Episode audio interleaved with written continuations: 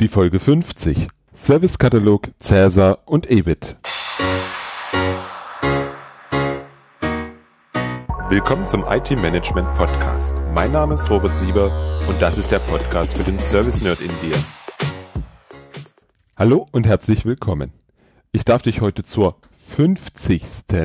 Folge des IT Management Podcasts begrüßen. Wahnsinn. 50 Folgen. Naja, um genau zu sein, 52.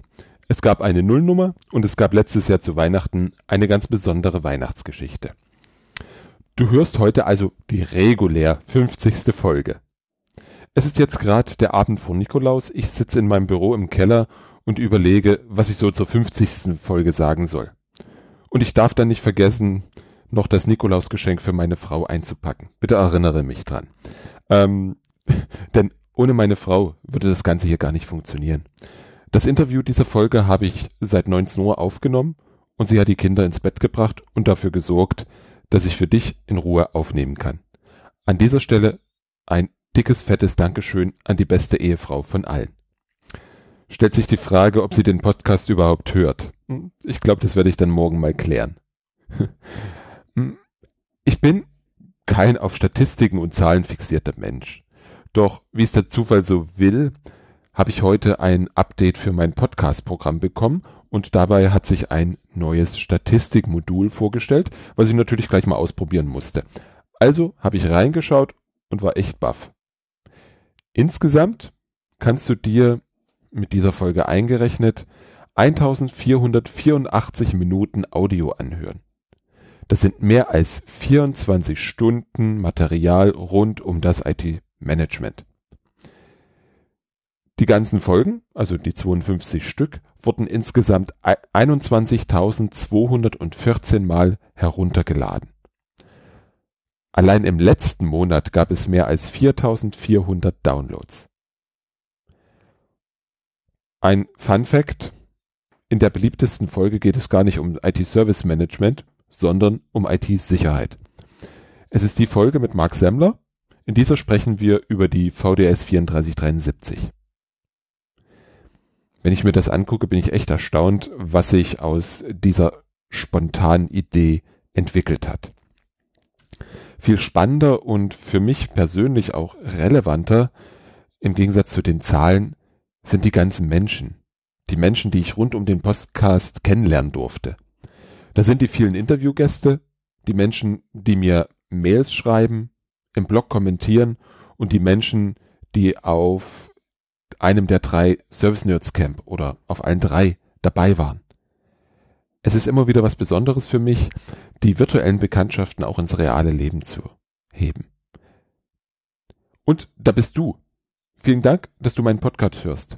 Danke, dass du ihn Kollegen empfiehlst, in sozialen Netzwerken teilst und auf iTunes bewertest.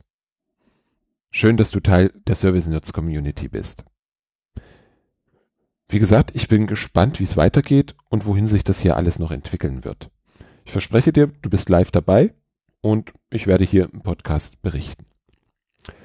Zur fünften Folge habe ich mir etwas Besonderes gegönnt. Ein Interview mit Robert zu meinem Lieblingsthema, dem Servicekatalog. Nein, keine Angst, ich spreche heute nicht mit mir selber. Ich spreche heute mit Robert Schulderer. Er ist Experte für Servicekatalog und Service Level Agreements. Und er ist Autor von zwei Büchern. Die Links zu seinen Büchern findest du in den Show Notes unter www.different-thinking.de slash 050. Auch zur 50. Folge gibt es noch eine Premiere. Bei diesem Interview ist mir etwas passiert, was mir vorher noch nie passiert ist. Die Aufnahme war unbrauchbar. Total unbrauchbar. Ich habe bestimmt zwei, drei, vielleicht sogar vier Stunden versucht, was nur geht, um sie halbwegs für dich hörbar zu gestalten. Leider erfolglos. Umso dankbarer bin ich, Robert, dass wir ein zweites Mal miteinander gesprochen haben. Ich habe mich dabei einer anderen Aufnahmetechnik bedient, die natürlich andere Nachteile hat. Hat im Prinzip funktioniert. Und gerade am Anfang wirst du merken, dass es ein paar kleine Tonprobleme gab. Mein Tipp, achte auf den Inhalt, der ist spannend genug und nicht so auf die Qualität am Anfang, dann merkst du es nicht. Nun zu meinem Gespräch mit Robert Schulderer. Hallo Robert, ich grüße dich heute zum zweiten Mal und bitte dich, stell dich den Hörern einfach mal selber vor. Ja, hallo. Ich bin seit 1998 bin ich als Service Level Manager tätig, habe in dem Bereich über 1000 Service Level Agreements abgeschlossen und auch zu diesem Thema, in dem wir heute reden, über 100 Servicekataloge mit Kunden vereinbart und gestaltet bin seit 20 Jahren in dem Bereich Service Design unterwegs, habe in dem Bereich auch das Buch geschrieben, Management von Service Level Agreements und zukünftig dann eben das neue Buch IT Service Katalog, das ja in spätestens März 2017 auf den Markt kommt. Ja, Servicekataloge, mein Lieblingsthema. Und ich glaube auch das, worüber wir uns in der IT noch am besten zukünftig positionieren können. Hm, zur Einführung vielleicht. Was ist aus deiner Sicht ein Servicekatalog? Oh, eine besondere Frage. Der Servicekatalog wird von, von sehr vielen Beteiligten sehr unterschiedlich gesehen. Mhm. Deshalb kann man die Frage nicht eindeutig beantworten, sondern man muss die Zielgruppe in den Fokus nehmen. Und die Zielgruppe steuert dann auch ganz klar die Sichtweise auf den Katalog. Aber es gibt trotzdem Grundprinzipien, die man nennen kann, nämlich ein IT-Service-Katalog sollte ein Abbild sein der IT, das im Wesentlichen, ah, wie soll man sagen, den Mainstream aller Services, also die Services, die für die produziert wird, für die, wie eine Fabrikation produziert werden soll, die sollten im Servicekatalog enthalten. Es gibt auch welche, die ähm, wollen auch den Servicekatalog mit allen Services, also 100 Prozent Abbild. Hm, das halte ich aber für nicht wesentlich. Ähm, es entscheidet einfach nur die Services, die im Mainstream enthalten sind, die sollten in den Katalog rein, weil dafür möchte man Buchungsstraßen bauen, dafür man möchte man automatisierte Möglichkeiten haben, den Service zu beziehen. Und die sind natürlich interessant, die im Katalog zu haben. Mhm. Wenn du sagst 100 Service-Kataloge, mach mal eine, eine, Spannbreite von, so sieht ein Service-Katalog, äh, ein Service da aus und so kann er auf der anderen Seite im anderen Extrem aussehen. Ich glaube, mhm. wir diskutieren sehr viel, was ist ein Service und was gehört in den Service-Katalog. Ja, ähm, fangen wir einfach mal an von, von der Spannbreite her. Also erstmal kurz durch die, die Ebenen. Also es gibt natürlich im Bereich IT-Service-Katalog, Netzwerk-Services, dann im Bereich Hosting gibt es eine ganze Menge. Ähm, Active Directory, natürlich auch aus dem Netzwerkbereich. Ähm, dann aus der Datenbankebene oder aus der Applikationsebene gibt es natürlich am allermeisten, weil natürlich die Applikationen oft in Verbindung sind mit dem Service, den man auch so versteht. Es gibt aber auch überliegende Service, wie zum Beispiel auch den Service Desk oder so etwas. Also Prozesse, die aus ITIL herausdefiniert worden sind, die werden auch als Service gesehen. Vielleicht von der Spannbreite her, naja, beginnen wir mal mit dem Service E-Mail. Das ist ja einer, der auf der Applikationsebene zu Hause ist, bekommt Kennzahlen wie zum Beispiel Verfügbarkeit, Antwortzeit oder Roundtrip Delays, hat aber auch noch eine ganze Menge Optionen, ob man den vielleicht übers Web nutzen kann, ob man den vielleicht ähm, nur von einem aus einem bestimmten Programm heraus nutzen kann. Das alles ist Teil des Service. Und daneben stehen eben, wie zum Beispiel das Service Desk, Services, die sehr prozessartig sind die haben natürlich auch Kennzahlen, wie zum Beispiel statt vorher war es der Round-Trip-Delay. Hier reden wir dann eher von Durchlaufzeiten. Wie schnell wird ein Ticket bearbeitet ähm, oder ein Call angenommen.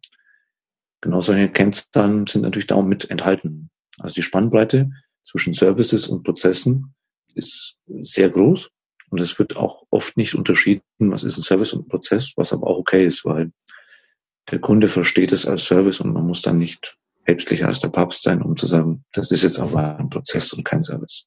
Also im Servicekatalog fällt das manchmal auf bisschen zusammen und es wird nur unter dem Begriff IT-Service subsumiert. was ja an der Stelle aus meiner Sicht auch völlig in Ordnung ist. Es ist eine Leistung, eine Dienstleistung, die der Kunde beziehen kann. Und dazu ist der Servicekatalog da.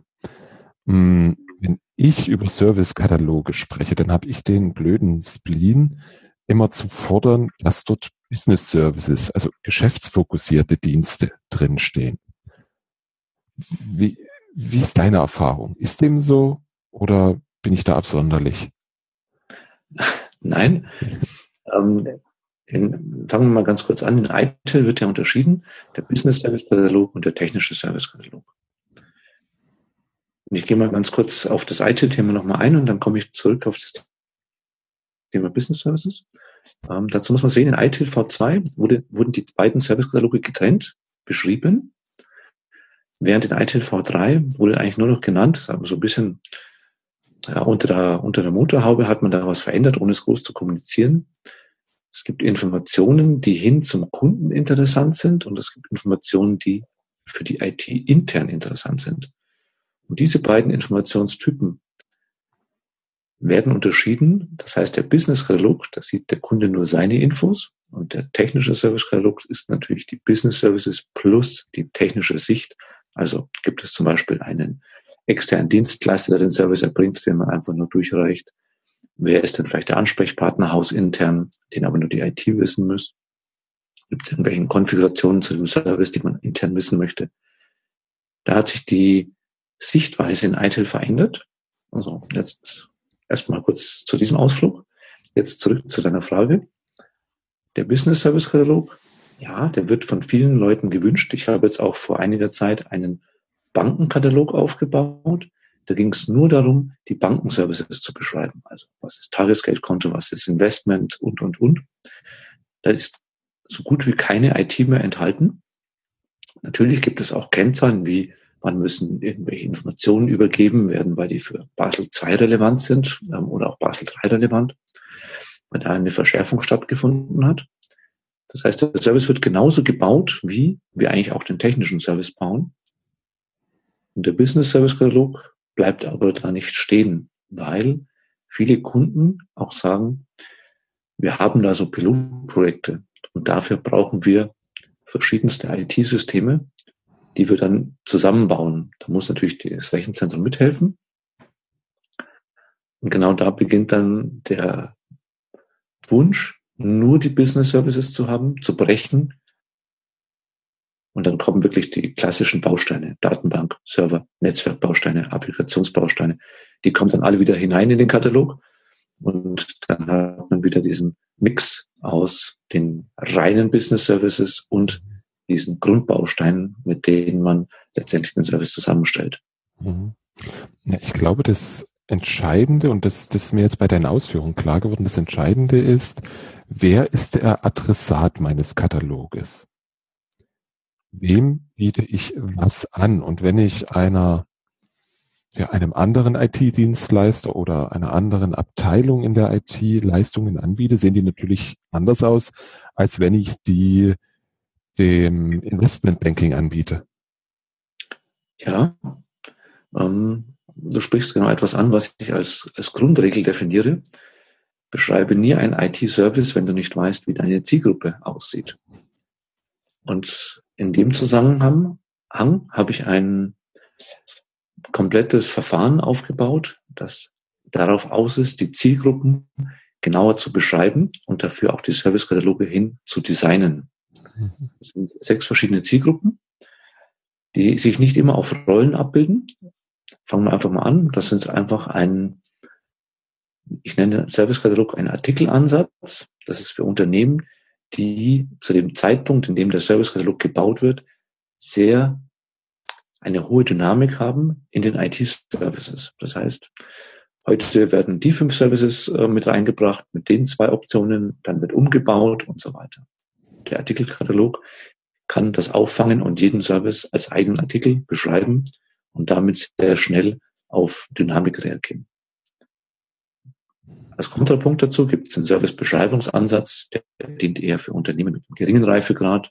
Da geht es eher darum, ein bisschen die Services zu beschreiben, ein bisschen Inventar, Inventarisierung zu machen, sagen, was gibt es denn überhaupt? Und da werden auch nicht groß Kennzahlen genannt oder Artikel gebaut. Versuchen einfach nur zu erheben, um einfach im Unternehmen einen ersten Schritt zu gehen. Bisschen anders sehen dann die Kataloge aus, die anderen vier, die wirklich auf Zielgruppen, also auf Personen oder auf Rollen eingehen, zum Beispiel Vertrieb. Da geht es wirklich darum, den Servicekatalog so zu bauen, dass ein Vertriebler damit etwas anfangen kann. Oder der, der Techniker, der dann auch wirklich mit Architekturabbildungen arbeitet. Oder der Kostenstellenansatz, der rein für die Controller ausgerichtet ist. Und natürlich gibt es auch den für die, ich nenne mal Service Level Manager oder die, die ITIL geprägt sind. Für die gibt es natürlich auch eine IT-Service-Katalog ähm, Template. So, und diese sechs verschiedenen Service-Kataloge bilden das Grund, den Grund des Verfahrens. Und man experimentiert eben hier, dass man sagt, man erhebt ein bis fünf Services aus dem eigenen Hause, beschreibt sie, steckt sie in diese sechs verschiedenen Templates und dann führt man einen Workshop durch. Und mit diesem Workshop geht es eben dann darum, gemeinsam mit den Zielgruppen zu entscheiden, wer arbeitet denn mit dem Katalog. Und dann bekommt man eine sehr, sehr gute Sicht darauf, was wird wirklich benötigt. Mhm. mhm. Kannst du vielleicht mal ein, zwei dieser Ansätze, vielleicht auch gern drei, an einem konkreten Beispiel plastisch machen, damit wir uns da besser was vorstellen können? Ja, nehmen wir mal den, den, den Klassiker, den sich ja alle, an dem sich alle einen abbrechen. Das ist der IT-Arbeitsplatz. Ja, etwas, was sehr einfach ist. Wir bekommen ja ein Notebook auf den Tisch und ähm, darin sind eine ganze Menge Leistungen enthalten. So, der IT-Arbeitsplatz. Der sieht zum Beispiel bei einem Kostenstellenansatz folgendermaßen aus. Hardware für, ähm, also Hardwarekosten. Dann gibt es darin ein bestimmtes Applikationsportfolio. Welche externen Dienstleister sind dahinter? Und welche Lizenzen hängen da dran? Das war's. Mhm. Da ist der Controller, interessiert sich nur für diese Themen und wie viel Verfügbarkeit da dran hängt, das ist für den vollkommen uninteressant. Wie schnell eine Wiederherstellung ist, ist für den eigentlich auch uninteressant. Für den interessiert, der interessiert sich eigentlich nur für die reinen Zahlen, die dahinter stehen. Und da ist oft auch ein, ein Bruch da, weil wenn wir den anderen Katalog anschauen, nämlich der, der zum Beispiel für die IT-Leute äh, dient, der kümmert sich darum zu sagen, wie ist der Service beschrieben, das fällt beim Kostenstellenansatz fast vollkommen weg. Wie sind die einzelnen Leistungen darin geschnitten? Ist das ein, Mo ähm, ein mobiler Arbeitsplatz? Ist das ein stationärer Arbeitsplatz? Dann eben ähm, diese ganzen Kennzahlen, von denen ich gesprochen habe, wie die Herstellzeit etc. Auch die Zeiten, an denen der Service Desk vielleicht erreichbar ist. So, und dann gibt's noch die Möglichkeit, Zuständigkeiten zu definieren. Was muss der Kunde mitwirken? Ähm, was muss der der Dienstleister mitwirken, damit ähm, oder in die, in die Verantwortung gehen. Es wird in einer sogenannten Araki-Matrix, ähm, wie sie in ITIL definiert ist, ähm, dann beschrieben. Und da sieht man schon, gravierender könnte der Bruch gar nicht sein. Mhm. Und wie würde jetzt der Arbeitsplatz beispielsweise im Artikelansatz aussehen? Im Artikelansatz sieht er so aus, dass wir das Grundmodell des Arbeitsplatzes beschreiben. Und dann bekommt dieser Arbeitsplatz den Artikel Nummer eins und der sieht dann so aus. Grundausstattung ähm, plus vielleicht Applikationen aus der Branche oder aus der IT-Abteilung Pharma. Der nächste bekommt, äh, der nächste Artikel bekommt dann den IT-Arbeitsplatz mit einer komplett anderen Grundausstattung, weil anderes Betriebssystem notwendig ist, um im Marketing etwas zu bestücken mit auch anderen Zugriffsrechten auf zum Beispiel YouTube oder alle Internet ähm, affinen Dingen, damit das Marketing sich zurechtfindet. Ja, und ähm, dann gibt es noch vielleicht den dritten Artikel für die Verwaltung zum Beispiel, die natürlich komplett ähm, andere Services oder auch andere Applikationen nutzt auf dem Arbeitsplatz. So und so kann ich einen Artikel nach dem anderen bauen, abhängig von den Branchen oder IT-Abteilungen und kann einen Artikel nach dem anderen aufbauen. Kann auch verschiedene Kennzahlen mit dazu hängen. Bei dem einen gibt es eine andere Wiederherstellzeit als bei dem anderen. Und das lässt sich über Artikel sehr, sehr gut machen und auch, auch. Und diese sechs Typen kommen dann in Reihenform in der Realität vor oder sind eher Mischgattungen? Ja, das sind, es kommt eher zu Vermischungen. Mhm. Das ist auch die Stärke des Ansatzes. Man beginnt aufgrund der Entscheidung aus der Gruppe heraus oder von den Beteiligten mit einer Reihenform, hat natürlich aber auch die anderen erkannt, ähm, was für Vorteile das sie bieten. Und man beginnt dann eine Reihenform mit zu bestücken mit anderen Dingen. Die Grundstoßrichtung ist aber klar für alle Beteiligten. Und das macht die Stärke des Ansatzes aus, weil sonst passiert etwas. Ich hatte meinen Teilnehmer in einem Kurs, der hat gesagt, ich habe sieben verschiedene Ansätze gemacht und immer gab es jemand, der irgendwas anderes noch wusste. Und ich bin schlicht und ergreifend immer wieder ähm, zurück aufs Los gegangen und musste von neuem beginnen, den Servicekatalog aufbauen. Also genau das vermeidet dieser Ansatz, indem man genau sagt, okay, wir haben eine Hauptstoßrichtung, da gibt es noch ein paar ganz gute Felder, die nehmen wir vielleicht aus dem anderen noch mit dazu, aber wir verlassen nie die Hauptstoßrichtung. Und das macht einen deutlich schlagkräftiger und es sind auch sehr erfolgreiche Projekte dann dadurch. Mhm. Woher werden diese Projekte in der Mehrheit initiiert? Eher IT-seitig oder eher von Kunden aus dem Business? Hm. Das würde, würde ich sagen, hält sich die Waage. Mhm. Also die, die IT ist natürlich dahin getrieben zu sagen, wir wollen unsere Services auf dem Markt aufbauen und anbringen. Die, das sind diejenigen, die auf dem, auf dem freien Markt agieren, die im freien Wettbewerb stehen. Mhm, die hausinterne IT ist eher diejenige, die mehr dazu getrieben wird, von ihren IT-Abteilungen die Services zu bestücken, um zu sagen, ja, ähm, was kaufen wir denn eigentlich überhaupt bei euch? Was gibt's denn da überhaupt? Äh, müssen wir immer alles neu anfordern? Ähm, da schubst sozusagen die, die hausinternen IT, äh, die hausinternen Abteilungen schubsen die interne IT-Abteilung so ein bisschen vor sich her. Mhm. Ja, und auf dem freien Markt braucht man einen Katalog, weil man sonst nichts ähm, Stand heute eigentlich nicht mehr sauber produzieren kann. Da sind heute mittlerweile alle drauf aus, ihre Produktionsstraßen noch noch stabiler zu bauen und noch standardisierter zu bauen. Deshalb ist der Katalog im Moment auch gerade ein sehr großes, naja, also Hype-Thema ist vielleicht ein bisschen überschrieben, aber das hat eine sehr hohe Aufmerksamkeit im Moment bekommen und wird sie auch auf lange Zeit noch behalten. Mm, wenn man jetzt mal so ein internes Projekt nimmt, wo das, bei dem das Business sagt, wir brauchen, wie wir möchten, mm, wie gehen die Projekte am Ende aus? erfolgreich? Also ich für mich sage, sobald ich ein IT-Service-Katalog-Projekt aufsetze, ist das immer ein erfolgreiches Projekt. Weil, auch wenn das Projekt nicht besonders gut laufen sollte, sind sehr viele Gedanken entstanden, die sich um das Thema Standardisierung von der Fabrikation der IT sich kümmern.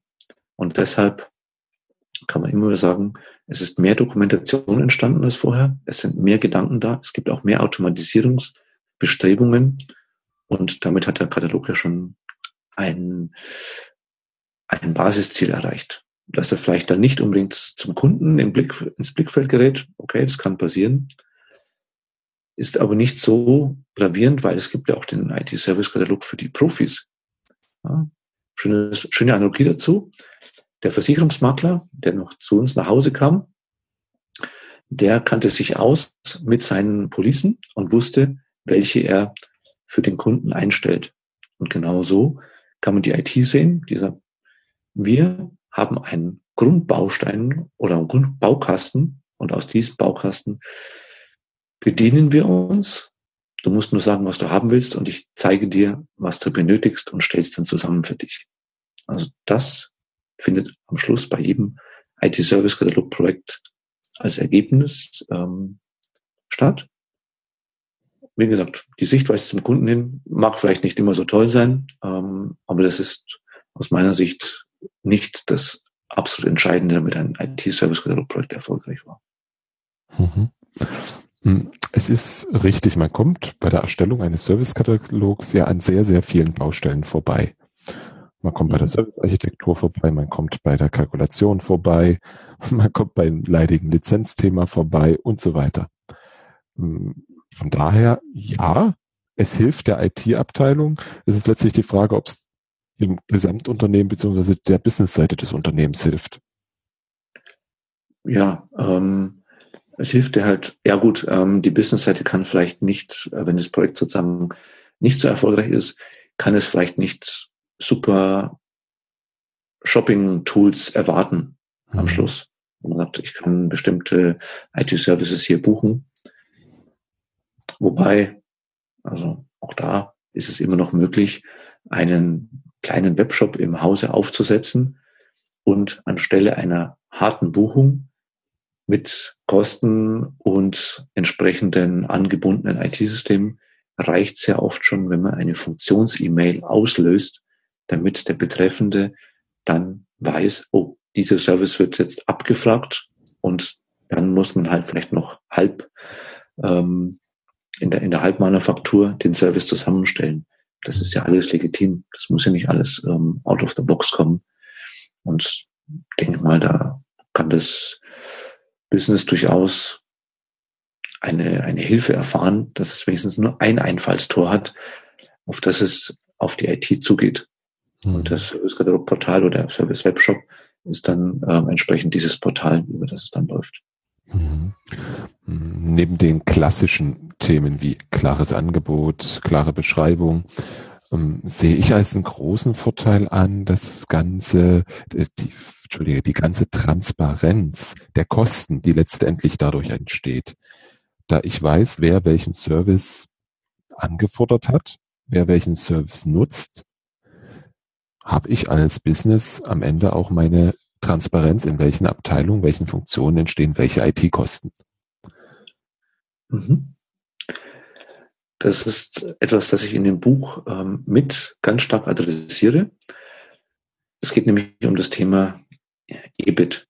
Ähm, ganz hoch auf der Management-Ebene angesiedelt, also Earnings before Taxes, also ähm, Gewinn vor Steuern.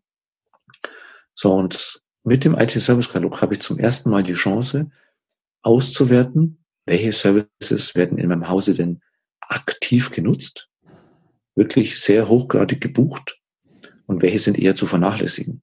Das hilft mir, die IT-Landkarte, also die Service-Landkarte, ganz, ganz deutlich auszurichten auf meinen Mainstream-Markt und da entsprechend Maßnahmen einzuleiten, beispielsweise. Wenn abgeschriebene Server ähm, existieren, dann nimmt man die lässt die Laufzeit noch ein bisschen ähm, oder verlängert die Laufzeit noch ein bisschen und setzt darauf die weniger genutzten Services auf. So, und damit kann ich schon sparen und muss nicht einfach ähm, nochmal teure Maschinen anschaffen, weil ich vielleicht gar nicht weiß, wie häufig der Service genutzt wird.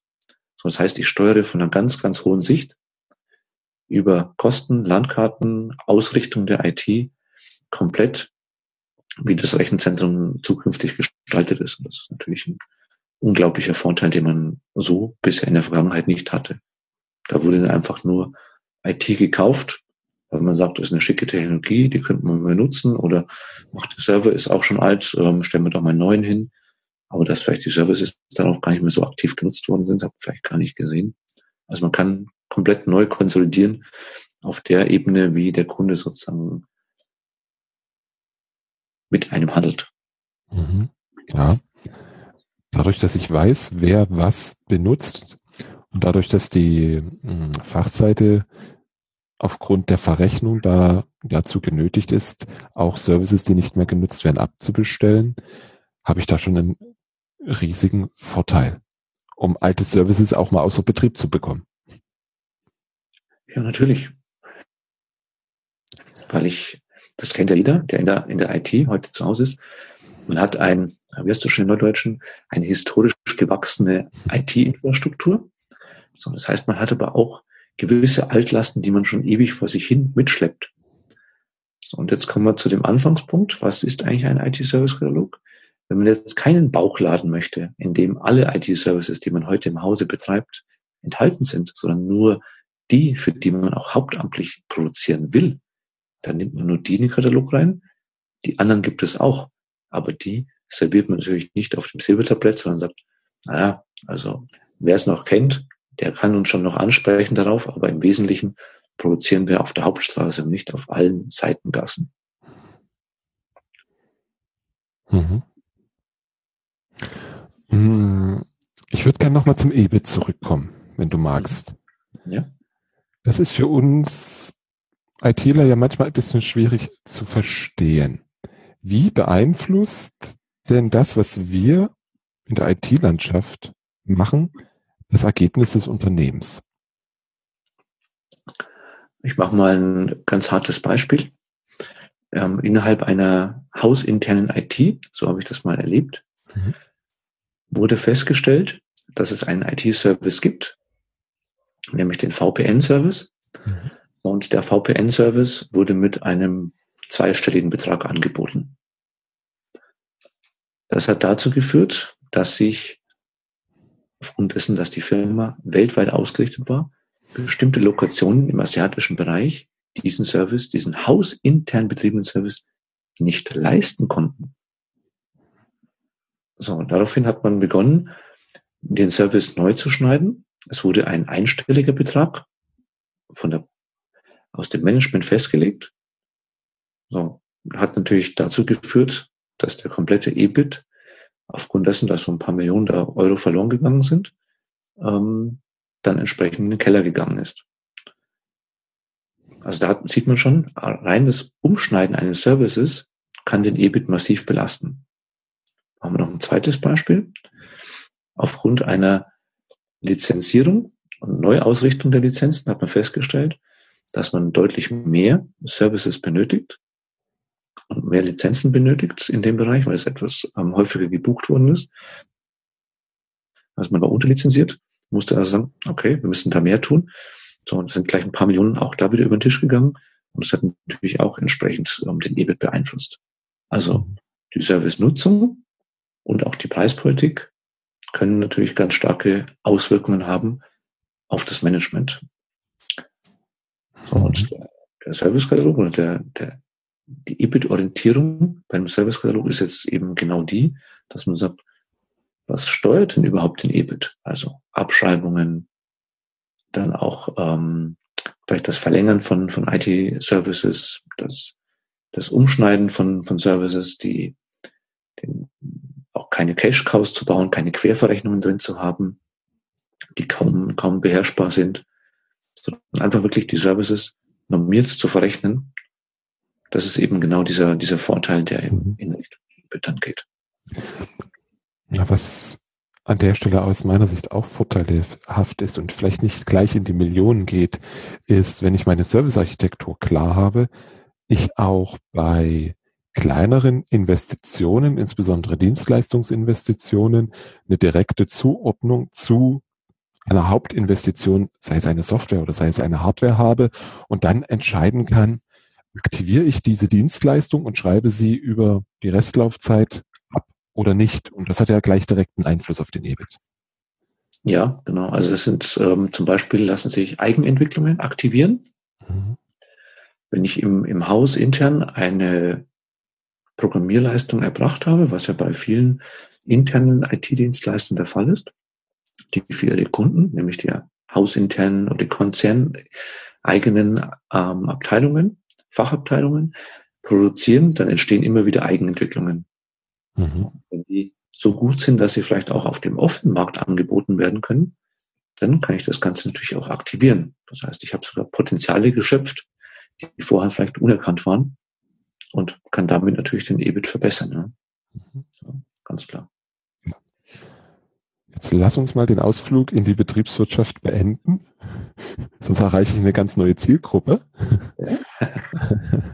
Ähm, Du, du beschreibst in deinem Buch über den IT-Service-Katalog ein Modell zur Erstellung eines Service-Katalogs.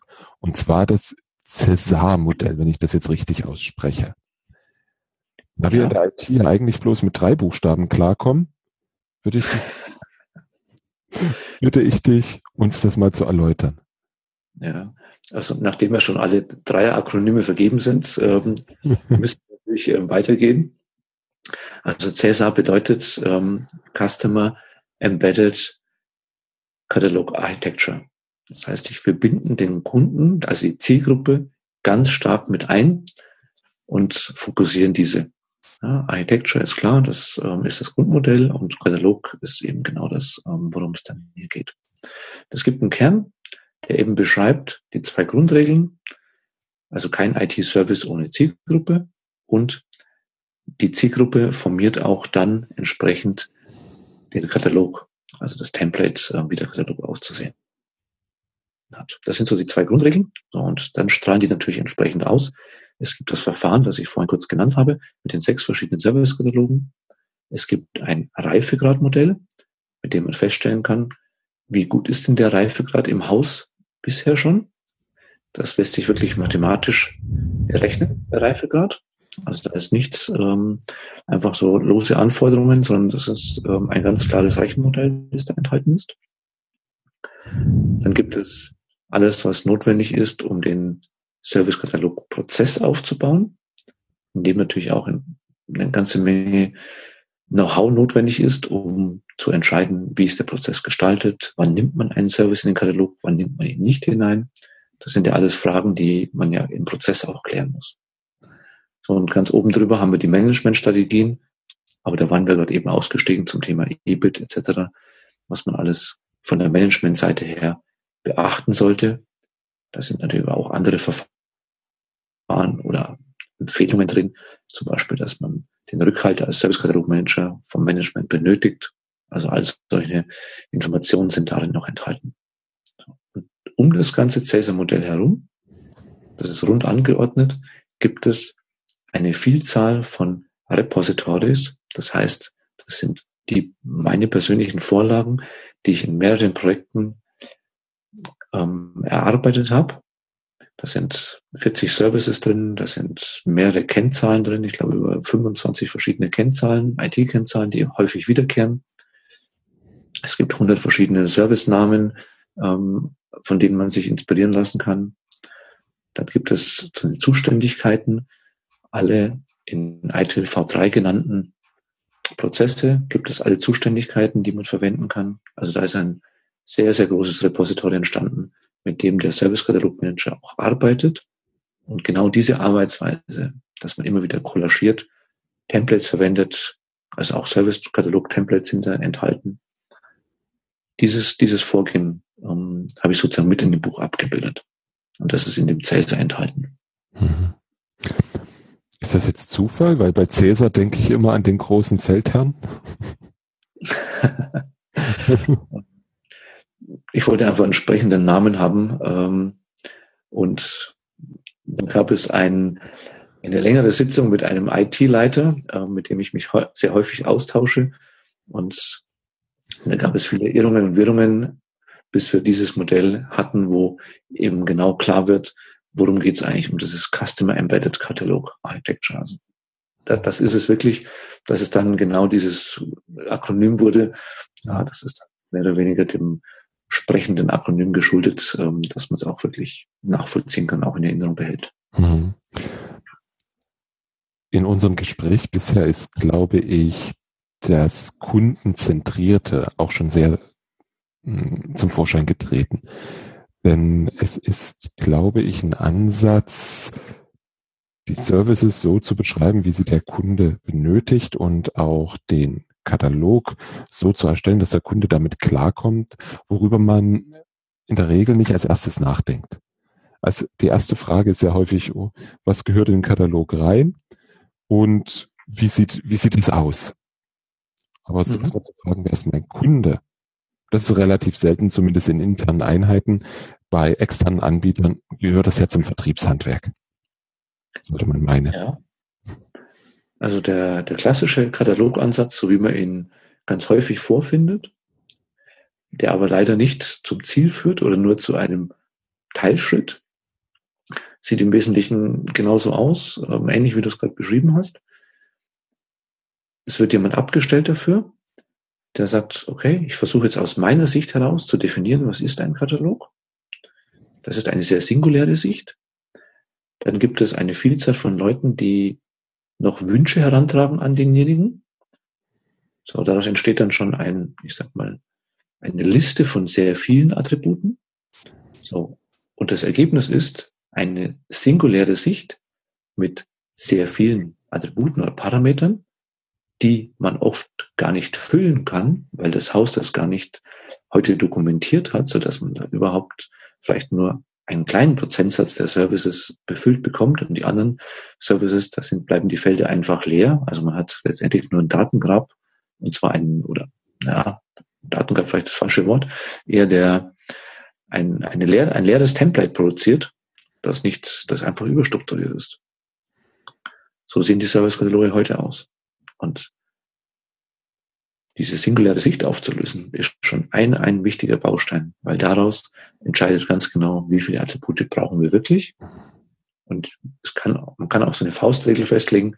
Wenn man mehr als zehn Attribute hat, sollte man genau nachdenken, ob es auch wirklich noch notwendig ist, die anderen auch wirklich zu haben, ob die so einen großen Mehrwert bieten. Mhm. Weil die Wahrscheinlichkeit, dass man sie nicht kontinuierlich gefüllt bekommt, ist sehr groß. Mhm. Hm, jetzt stellen wir uns mal folgende Situation vor. Es gibt einen Hörer, der das hört, sagt, klasse, möchte ich umsetzen bei mir im Hause. Das heißt, die Initiative zum Servicekatalog kommt aus der IT. Was sollte der Hörer oder was kann der Hörer jetzt tun, um genau diese Fragen, welches, welche, welchen Katalogtyp brauchen wir, was sind wichtige Attribute für uns mit dem Business zusammen zu klären?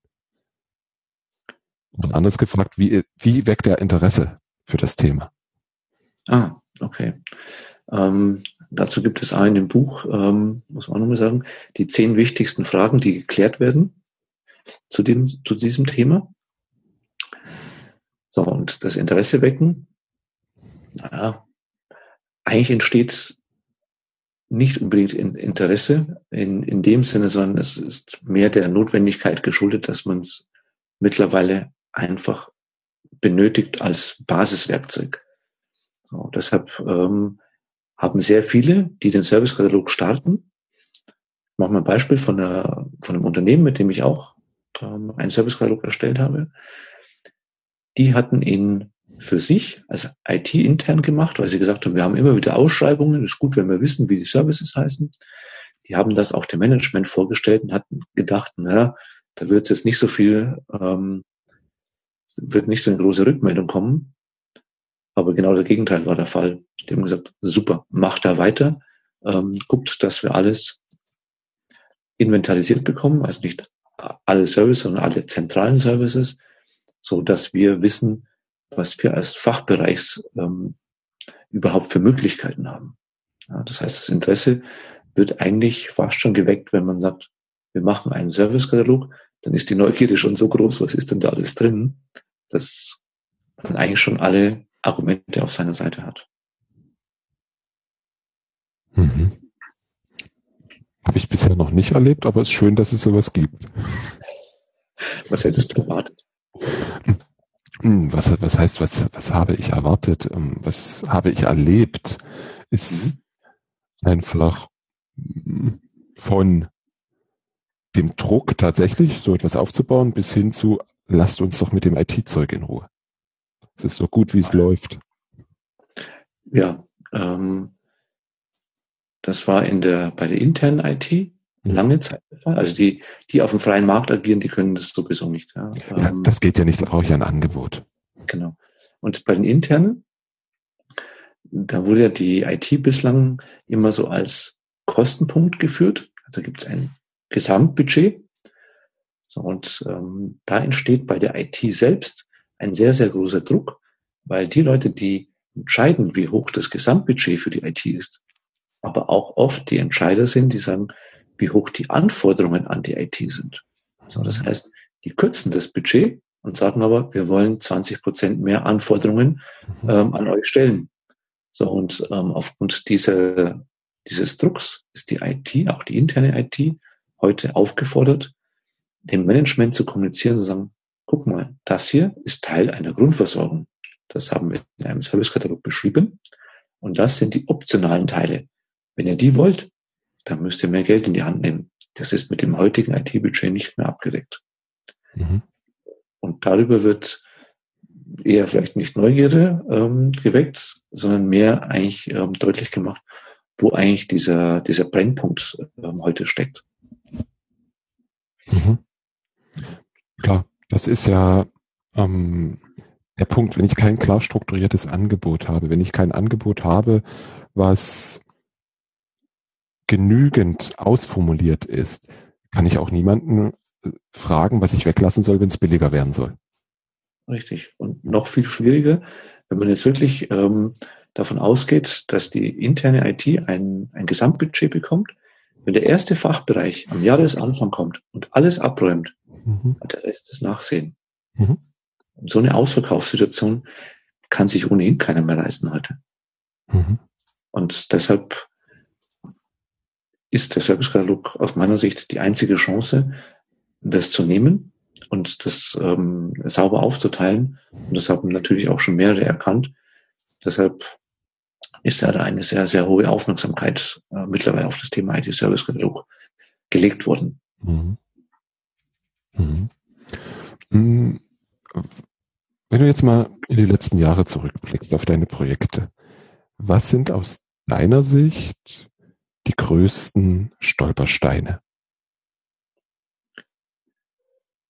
Also die Stolpersteine sind ähm, eines, also das ist ganz, klar schon die Zielgruppe. Das muss man wirklich ähm, ganz klar sagen. Diese singuläre Sicht, ähm, die auf die Zielgruppe ähm, gestellt wird. So. Also beachte alle Zielgruppen, bist du auf der sicheren Seite. Zweite Hürde waren die Kosten. Wenn heute IT-Services nicht bepreist sind, ist das nichts trivial, von heute auf morgen Preise mhm. innerhalb des Unternehmens zu nennen. Mhm.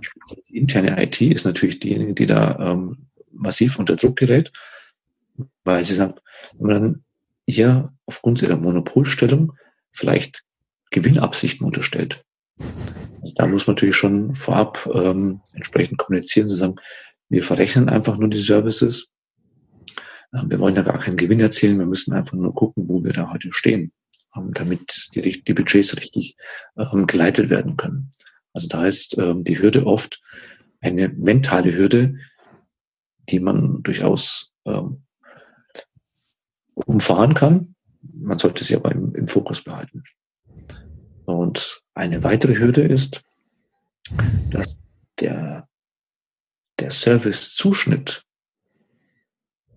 eigentlich die größte Arbeit per se ist wenn man nicht weiß, wie die Services geschnitten sind. Und ich habe jetzt auch wieder aktuell ein Projekt bekommen. Ich habe schon ein paar Service-Kataloge gemacht.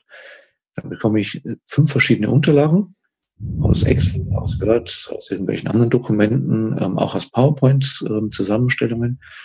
Ähm, so, und beginnen dann, die Services rauszuschneiden, zu sagen, das ist eure Struktur. So, und genau diese Arbeit ist, wenn die gemacht ist, dann funktioniert der Rest rein ingenieurmäßig und kann abgearbeitet werden. Aber das ist der große kreative Anteil, ähm, den ich auch in meinem Buch mit zwei Richtungen mache. Das eine ist eben so eine Bottom-up-Analyse, wo man entscheiden muss, was ist eine Kategorie, was ist eine Aktivität, was ist wirklich ein Service, was ist nur eine Option davon. Ähm, die ganzen Begriffe, die da durch die Gegend purzeln, die muss man entsprechend einordnen und sagen, was gehört denn wohin.